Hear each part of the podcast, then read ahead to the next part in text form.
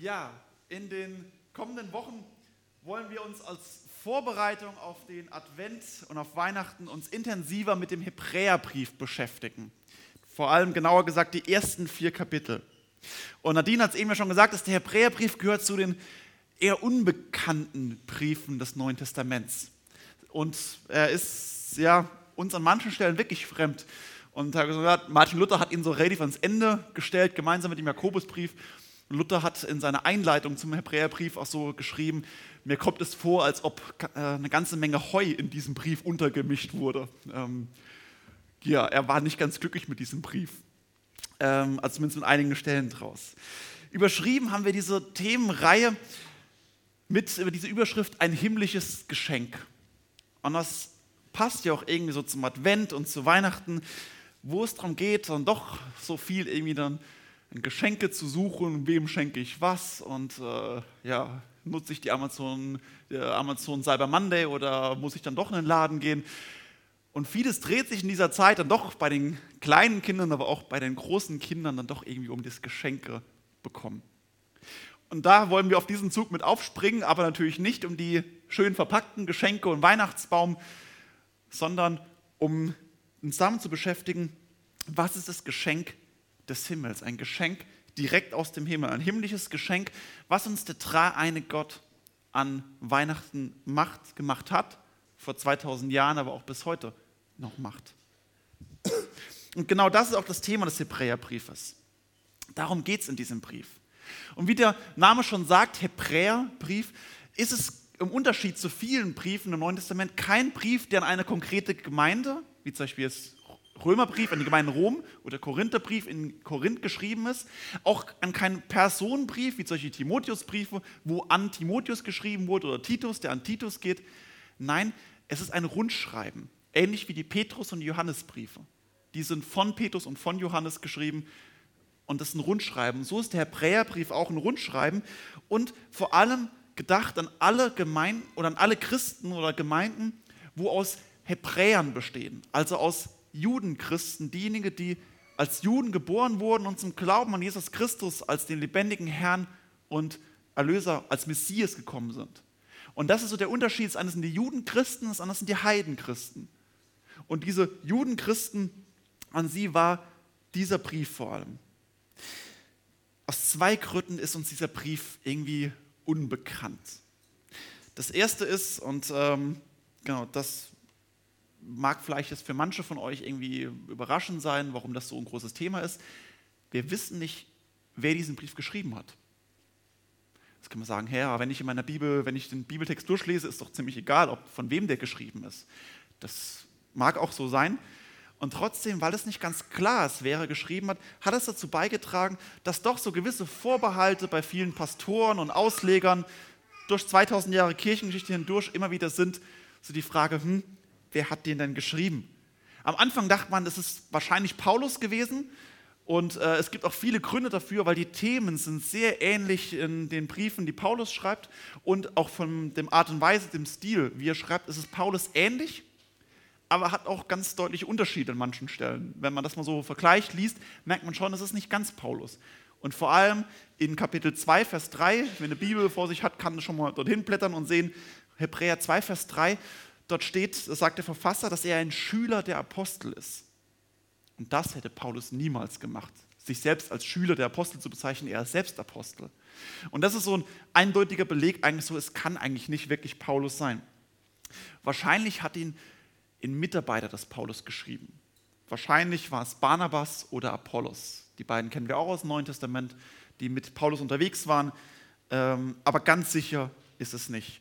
Und das, diese Unsicherheit hat dazu geführt, dass er eben auch vor Luther relativ so ins Ende bei der Aufteilung gewandert ist. Und so eine gewisse Vorbehalte auch bis heute von vielen.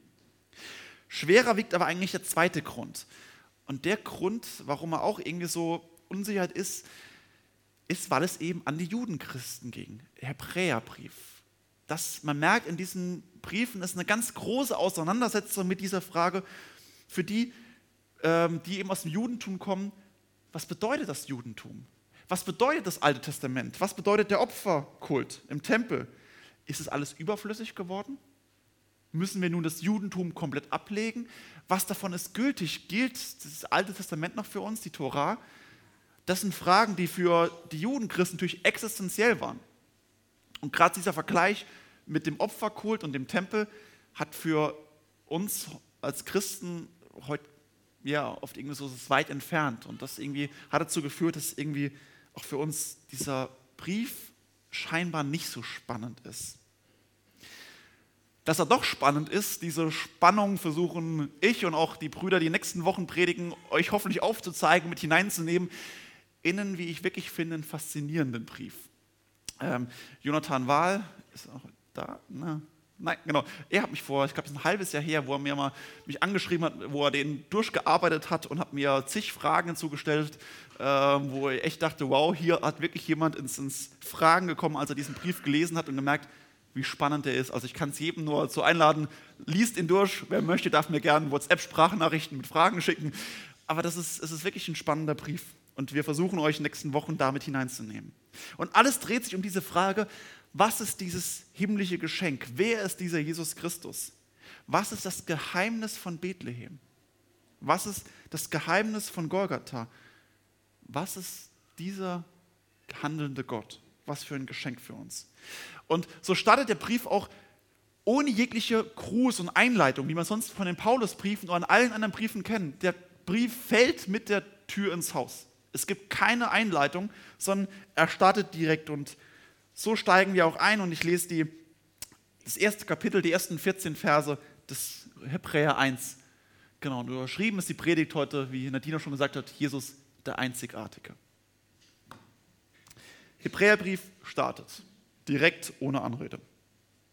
Nachdem Gott vor Zeiten vielfach und auf vielerlei Weise geredet hat zu den Vätern durch die Propheten, hat er in diesen letzten Tagen zu uns geredet durch den Sohn den er eingesetzt hat zum Erben über alles, durch den er auch die Welt gemacht hat.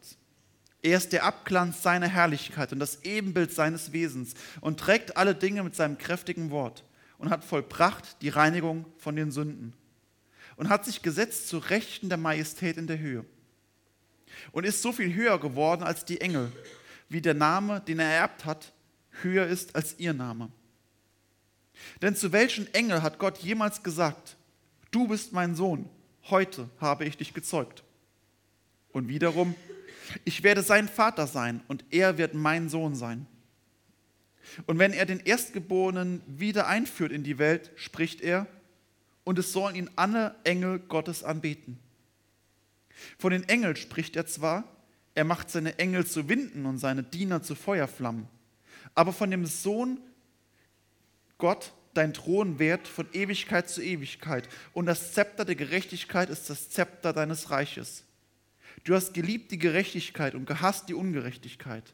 Darum hat dich, o oh Gott, dein Gott gesalbt mit Freudenöl wie keinen deinesgleichen. Und Gott und du Herr hast am Anfang die Erde gegründet und die Himmel und seine Hände Werk. Und sie werden vergehen, du bleibst und sie werden alle veralten wie ein Gewand. Und wie ein Mantel wirst du sie zusammenrollen, wie ein Gewand werden sie gewechselt werden. Du bist derselbe und deine Jahre werden nicht aufhören. Zu welchem Engel hat er jemals gesagt, setze dich zu meiner Rechten, bis ich deine Feinde zum Schemel deiner Füße machen? Sind sie nicht allesamt dienstbare Geister, ausgesandt zum Dienst, um derer willen, die das Heil ererben sollen?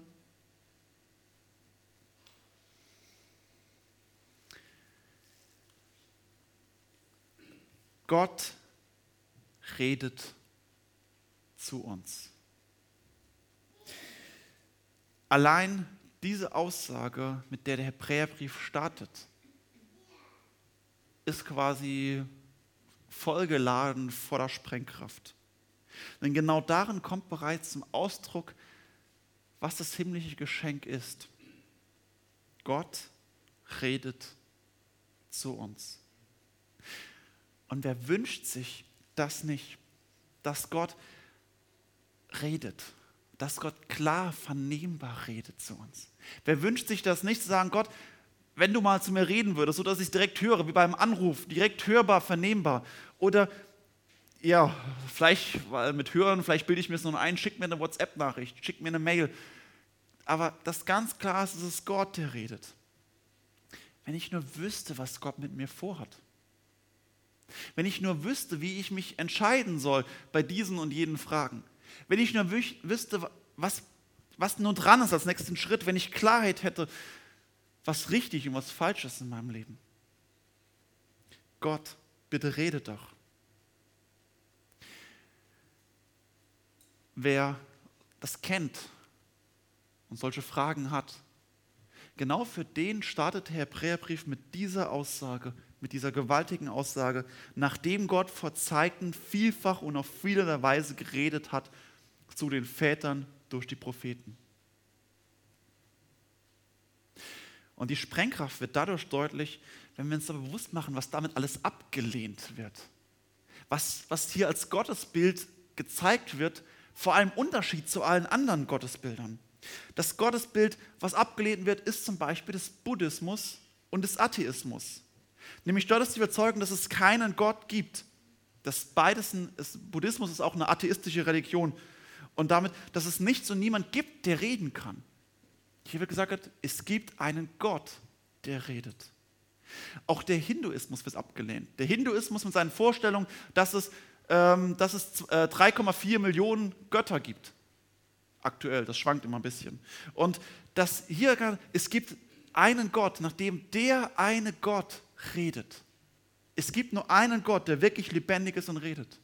Zugleich das Gottesbild des Islams, was sich unterscheidet. Der Gott, wo gesagt wird, dass dieser Gott, dass es zwar einen Gott gibt, aber dieser Gott, Allah, ist so weit entfernt, so weit entfernt von uns, dass er niemals zu uns Kontakt aufnehmen würde, dass er niemals sich mit uns erniedrigen würde, um mit uns Kontakt aufzunehmen.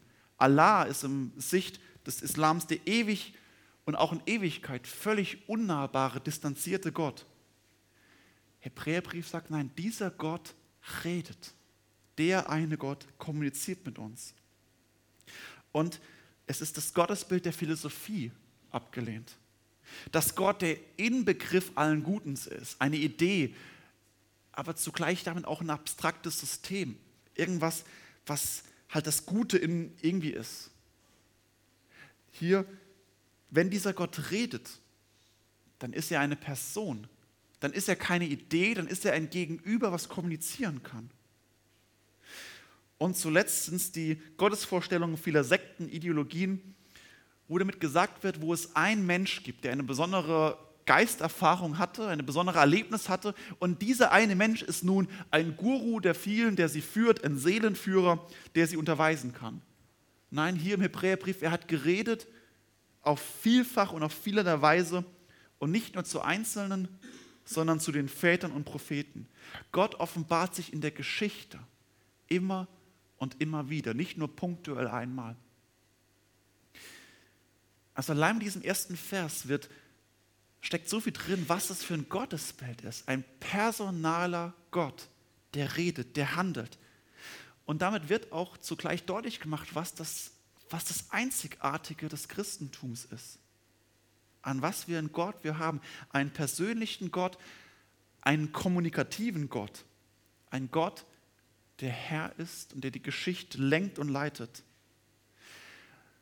Und wenn das bewusst geworden ist, wenn es einen Gott gibt, der wirklich kommunikativ ist, erst dann lohnt es sich und macht es Sinn, überhaupt mit diesem Gott Kontakt aufzunehmen.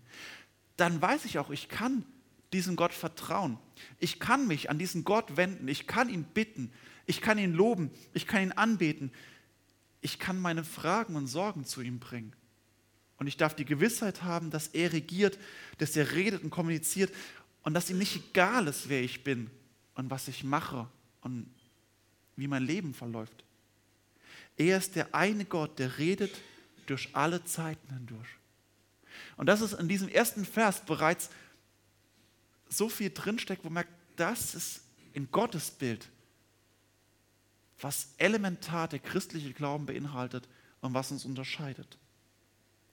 Und wo und wie Gott redet, das wird spannend definiert, nämlich vielfach und auf vielerlei Weise zu den Vätern durch die Propheten.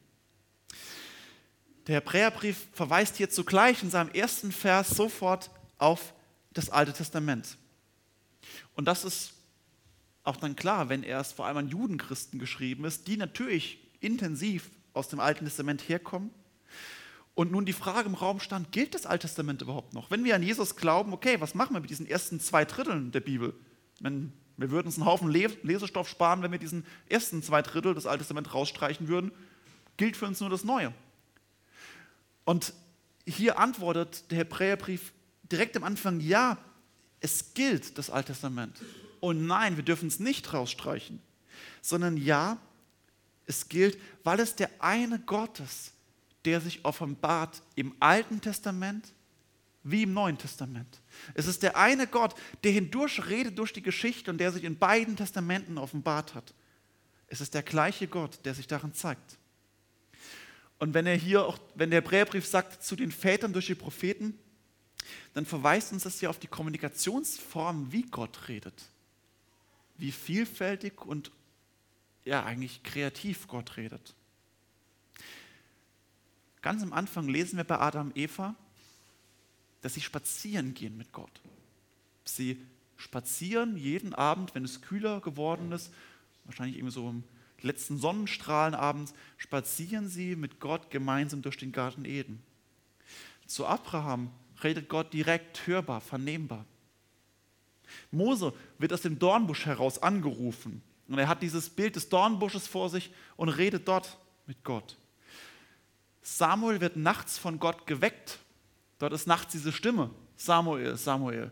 Er hört sie in der Nacht. Zu Jakob redet Gott im Traum.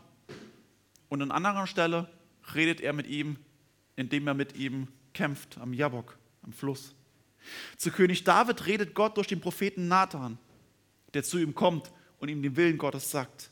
Und zu Daniel, dem Propheten Daniel, redet er durch die Abschriften, als er den Propheten Jeremia liest, die Abschriften des Propheten Jeremia, und dadurch redet Gott zu ihm.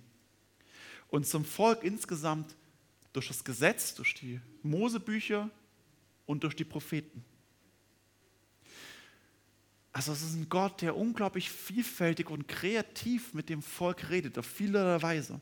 Und es ist eben diese Überzeugung, es ist ein kommunikativer Gott. Und mit dem ich auch kommunizieren kann auf unterschiedliche Weise. Zum Gebet ihm, zu ihm fliehen. Ich kann ihn anbeten, loben, danken, fragen, bitten. Und darf wissen, Gott hört. Ob ich nun beim Spazierengehen bete und mit ihm rede, beten heißt einfach nur, ich nehme mit ihm Kontakt. Ob ich es beim Spazieren mache, ob ich es abends im Bett tue, ob ich es auf meinen Knien tue. Ich weiß, Gott ist derjenige, wo hört, mit dem ich kommunizieren kann. Und er ist der gleiche im Alten wie im Neuen Testament. Aber nun ist nur eine spannende Wendung, die in diesem ersten Vers auch schon angedeutet ist. Denn wenn wir diesen ersten Vers anschauen, da steht dieses Wort, nachdem Gott vor Zeiten, also in früheren Zeiten, bisher hat Gott geredet. Und allein in diesem Wort steckt ja schon drin, wenn das bisher war, das Alte, dann ist nun die Frage, was ist nun das Neue? Und was ist das Spannende? Und anscheinend gibt es ja jetzt eine Steigerung. Und die kommt in diesem zweiten Vers zum Ausdruck, nämlich hat er in diesen letzten Tagen zu uns geredet durch den Sohn. In diesen letzten Tagen, es meint also, das bisherige Reden Gottes hat ein Ziel, hat eine Dynamik. Das bisherige Reden Gottes läuft auf einen Zielpunkt hin, auf eine Vollendung. Auch das vielfältige Reden auf die vielerlei Weise wird nun in einem Reden Gottes, in einem ultimativen Gottes zum Abschluss gebracht. Und das fand, kürzlich, also in den letzten Tagen statt. Und das ist die ultimative Offenbarung in der Anrede des Sohnes Gottes, durch den Sohn Jesus Christus. Der Sohn ist die letztgültige Anrede Gottes. Es wird danach keine weiteren Offenbarungen mehr geben, kein weiteres Reden Gottes als durch ihn. Das heißt nicht, dass Gott nicht heute mit uns kommuniziert, ganz und gar nicht. Gott bleibt der kommunikative Gott.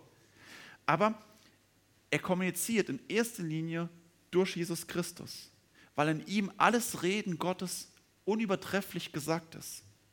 Und das Reden Gottes heute zu uns wird uns immer zum Sohn führen. Gott wird nie eine gesonderte Offenbarung sagen, wird uns nie was anderes sagen, was nicht in Christus bereits gesagt ist. Das Reden Gottes, das Wirken Gottes führt uns immer zum Sohn, Jesus Christus. Und damit sind weitere Offenbarungen abgelehnt, wie zum Beispiel die Moslems, die sagen, dass Jesus zwar ein Prophet war, aber danach eben nochmal in Mohammed ein neuer Prophet gesandt worden ist. Oder auch die Mormonen im 19. Jahrhundert, äh, wo davon überzeugt ist, der Gründer Joseph Smith Jr. von einem Engel eine weitere Offenbarung, das Buch Mormon, bekommen hat. Und sie schreiben es auf diesem Buch Mormon, steht es auch vorne drauf, ein weiteres Zeugnis über Jesus Christus. Sie haben die Bibel und das Buch. Genau das ist damit abgelehnt. Es gibt keine weitere Offenbarung über Jesus Christus hinaus. Deshalb ist Jesus der Einzigartige, wie heute auch das Unterthema lautet. Und genau das will der Autor des Hebräerbriefes deutlich machen. Es ist nicht Mose, nicht die Propheten sind die Entscheidenden, sondern im Alten Testament ist es ein Reden Gottes, was eine Vorbereitung ist auf das eine Ziel in Jesus Christus. Das macht das Alte Testament nicht unwichtig. Im Gegenteil, es zeigt, wie Gott kommuniziert und das Volk und uns vorbereitet auf dieses eine Reden in Jesus Christus die Hinführung zur ultimativen Offenbarung in Jesus. Und diese Offenbarung Jesus, den hat er eingesetzt zum Erben über alles. Erbe ist bei uns meistens so, man erbt meistens, wenn jemand gestorben ist. Dann ist hat natürlich immer so, so einen negativen Touch, so ein Erbe, okay, da ist jemand tot. Das ist hier natürlich nicht mit gemeint im Sinne von, der Vater ist nun tot und jetzt ist der Sohn der Erbe davon, ähm, es macht deutlich, hier kommt jemand, der Erbe ist der, der in der vollen Autorität kommt. Er ist derjenige, der in der vollen Autorität und Vollmacht des Vaters spricht und handelt. In der Geschäftswelt würden wir eher von einem Prokuristen reden. Der Prokurist, der die volle Autorität der Inhaber übertragen bekommen hat. Oder juristisch gesehen, wenn ich sage, hier kommt jemand, der hat eine umfassende Vollmacht ausgestellt bekommen. Eine Vollmacht zum Handeln in dem, der eben jetzt abwesend ist und den er vertritt. Das ist hier mit Erbe ausgedrückt. Der Erbe, der die volle Autorität hat. Und das Gleiche sagt Jesus als der Auferstandene, wenn er in Matthäus 28, Vers 18 sagt, mir ist gegeben alle Gewalt im Himmel und auf Erden. Das ist dieser Inbegriff, dass er der Erbe ist, der alle Gewalt hat und der voll im Namen des Vaters sprechen kann. Und die Bevollmächtigung ähm, nach außen, wo hier der Präerbrief anführt, ist, durch den er auch die Welt gemacht hat. Das ist die, das sichtbare Zeichen der Vollmacht der Erbschaft Christi. Wir bekennen doch im apostolischen Glaubensbekenntnis das irgendwie anders. Wie startet das apostolische Glaubensbekenntnis? So, wer traut sich was zu sagen? Genau. Ja, und dann? Genau, vielen Dank. Ja. Genau, das ist der zweite Artikel. Der erste Artikel ist doch, Gott, der Vater ist der Schöpfer des Himmels und der Erde. Hm, müssen wir jetzt unser apostolisches Glaubensbekenntnis abändern? Das ist doch gemein. Nein, müssen wir nicht. Aber was lesen wir in der Schöpfung? Gott sprach, es werde Licht und es ward Licht. Und also Gott schafft beim Schöpfungsbericht, schafft er durch sein Wort. Das Mittel, durch das Gott die Welt erschafft, ist sein Wort. Und genau das ist dieser spannende Hinweis auf Jesus Christus. Denn im Johannesevangelium Kapitel 1, Vers 3 und in Kolosser 1, Vers 16 steht genau das drin, dass dieses Mittel, dieses Wort Gottes, das Reden Gottes, er sprach, es werde Licht und es ward Licht. Dieses Reden Gottes ist der Sohn Jesus Christus. Er ist das Wort, durch das Gott die Welt geschaffen, das Mittel. Der Vater ist der Schöpfer, aber das Mittel ist der Sohn Jesus Christus. Und deswegen hat der Vater als Schöpfer durch den Sohn die Welt gemacht. Auch da ist bereits schon diese, diese Hinführung auf Christus das ultimative Reden Gottes durch den Sohn bereits von Anfang an im Schöpfungsbericht. Und das zeigt darauf hin, es gab keine Zeit, wo der Sohn noch nicht existiert hat. Der Sohn war in der Schöpfung dabei. Und wir dürfen uns nicht irgendwie vorstellen, dass am Anfang der äh, Bibel eben nur der Vater existiert hat und dann irgendwann der Sohn erschaffen wurde. Das ähm, le lehren zum Beispiel die Juden und die Zeugen Jehovas, dass Jesus das erste Geschöpf war, das besonderste Geschöpf. Aber nein, genau das kommt zum Ausdruck auch im nächsten. Ähm, äh, genau, äh, genau, das kommt, wird hier abgelehnt. Und eben auch, weil mich dann der Hebräerbrief in Vers 3 auch sagt, er ist der Abglanz seiner Herrlichkeit und das Ebenbild seines Wesens und er trägt alle Dinge mit seinem kräftigen Wort. Das ist noch deutlicher auch eingeflossen ins Glaubensbekenntnis. Nicht in das apostolische Glaubensbekenntnis, das wir kennen, was auch eben ähm, genau auch Ingo äh, und genau einige andere auch Elfriede zitiert haben, was wir im Abendmahl beten, sondern beim in einem noch älteren Bekenntnis, das eigentlich nur unsere Theologiestudenten hoffentlich kennen, nämlich das Bekenntnis von Nicäa. Das ist noch ein bisschen älter. Ähm, und es wird in den Landeskirchen, wird es immer an den hohen Feiertagen, ähm, in der Regel an Ostern und an Pfingsten wird es gebetet.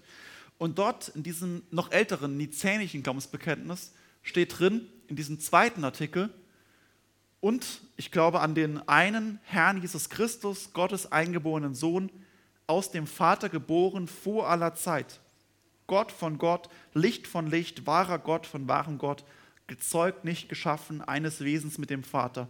Durch ihn ist alles geschaffen.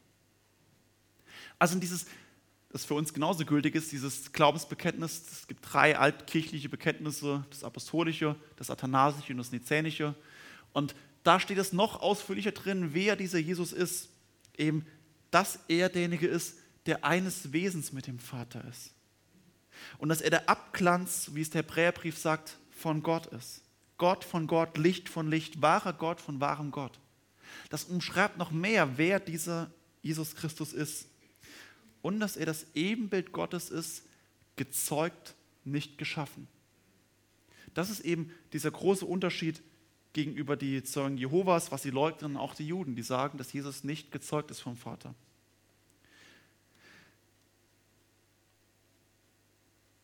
Ähm, aber genau, wir dürfen uns natürlich hier nicht vorstellen im Sinne von, es gibt noch eine Mutter, äh, die irgendwann die, der Vater zeugt das mit einer Mutter, sondern es zeigt nur, er ist Wesens, er ist gleichen Wesens mit dem Vater und er ist vor aller Zeit aus dem Vater hervorgegangen. Das gezeugt soll nur diese innere Verbindung darstellen und nicht eine menschliche Zeugung. Er ist kein Geschöpf. Und dieses Reden Gottes in Christus findet nun den äußersten Höhepunkt und Ausdruck des Redens Gottes in Golgatha. Nämlich, und er hat vollbracht die Reinigung von den Sünden. Dieser Abglanz Gottes der Herrlichkeit läuft darauf hinaus, auf das unüberbietbare Reden Gottes am Kreuz von Golgatha. Am Kreuz, dort, wo eigentlich alle Kommunikation endet, weil es mit dem Tod endet. Eigentlich bricht am Kreuz die Kommunikation zwischen uns Menschen mit Gott ab. Weil dort wird sichtbar, die Sünde ist das, was unüberbrückbar die Kommunikation zwischen Gott und uns zerstört. Die Sünde als das eine Rebellion des Menschen gegen Gott, der es unmöglich macht, mit Gott zu reden. Und gerade dort am Kreuz von Golgotha überwindet Gott diese Trennung und diese Unmöglichkeit der Kommunikation in dem Jesus stellvertretend für uns stirbt. Und gerade das ist dieses Geheimnis, wenn Jesus aufschreit, es ist vollbracht, dann und dann stirbt. Dort in diesem Moment redet Gott, der dreieinige Gott, am lautesten und am unüberbietbarsten. Dann, wenn Christus stirbt ist es, und sagt, es ist vollbracht und stirbt, Dort ist das lauteste und deutlichste Reden Gottes, weil er die Kommunikation zwischen Gott und uns in diesem Moment überbrückt und überwindet. Und genau das wird eben dadurch deutlich, dass auf unvergleichliche Weise dieser Sohn redet. In den, jetzt bin ich in den ersten, eigentlich nur auf die ersten drei Verse eingegangen. Und die nächsten zehn Verse, wenn eine Bibel vor sich hat, merkt irgendwie, irgendwie bricht jetzt der Hebräerbrief gefühlt irgendwie ab. Nun läuft das irgendwie irgendwie eine ganz andere Bahn. Plötzlich fängt der Verfasser an, von Engeln zu reden und von irgendwas anderem. Aber gerade das tut er, um das, was er bisher gesagt hat, nochmal deutlich zu machen. Für die Juden war nämlich Engel ein besonderes Zeichen ihres Glaubens. Engel war für sie so der Inbegriff der Kommunikation. Wenn ich Gottes Willen wissen wollte, dann frage ich einen Engel, der mir den Willen Gottes zeigt. Ein bisschen ist es eingeflossen in die Volksfrömmigkeit der katholischen Kirche, wo auch dieses Bewusstsein ist, ich kann Gott doch nicht anreden. Gott ist viel zu heilig und deswegen rufe ich die Engel, äh, ne, die Engel eher weniger, aber eher die Heiligen oder Maria an, der stellvertretend für mich vor Gott bittet. Dort ist ein ähnlicher Gedanke hinten dran. Eine Glaube an eine Mittlerposition, jemand, wo zwischen Gott und mir vermittelt. Aber auch in unserer Tradition als Protestanten gibt es diese Gefahren. Dort ist dann eher die Erfahrung oder mein Gefühl, dass ich als Reden Gottes annehme. Ich habe den Eindruck, dass Gott von mir will das. Oder es fühlt sich richtig an, wenn ich das und das tue. Oder immer, wenn ich das mache, dann geschieht. Und so werden Erfahrungen und Gefühle als Reden Gottes oft gedeutet. Innere Umstände, Zufälle, innere Stimmen, Eindrücke, Emotionen, Gefühle oder auch die Meinung anderer. Wenn der zu mir sagt, dann muss das. Und somit kann ähnlich eine Mittlerposition zwischen Gott und uns eintreten. Andere Menschen oder auch Emotionen. Es fühlt sich für mich richtig an. Dann ist mein Gefühl ist dann die Mittlerposition zwischen Gott und mir. Und diese Gefahren gibt es zu allen Zeiten. Und bei den Juden waren das gerade die Engel, dass diese Engel diese Mittlerposition eingefügt haben. Der Hebräerbrief sagt nicht, dass es Gott nicht redet durch solche Dinge. Ganz und gar nicht. Aber der Hebräerbrief sagt, dass alle Eindrücke, alle Emotionen, Erfahrungen, auch alles Reden von Menschen muss sich messen lassen an dieser Botschaft und dem Reden in Jesus Christus. Denn und er, der Sohn, ist so viel höher geworden als die Engel, als jegliche Mittler, wie der Name, den er erbt hat, höher ist als ihr Name. Das Reden des Sohnes ist unvergleichlich, weil wir nur durch ihn das Reden Gottes wirklich empfangen haben. Und so ist Jesus Christus der Maßstab für alles Reden Gottes. In die nächsten neun Verse kann ich jetzt zeitlich, oder ja, ich könnte schon, aber ich will euch zuliebe nicht mehr darauf eingehen. Ich will euch nur auf eine Sache hinweisen. Und das, wenn ihr es heute Mittag nochmal liest, diese nächsten neun Verse, dass euch auffällt, was dann der Hebräerbrief macht. Nämlich, er verweist auf sieben alttestamentliche Bibelstellen. Und gerade das ist äußerst typisch für den Hebräerbrief. Der Hebräerbrief besteht aus einem Drittel, zu einem Drittel aus Zitaten und Paraphrasen aus dem Alten Testament. Also ein Drittel des gesamten Briefes ist nur Zitat, ist nur Altes Testament.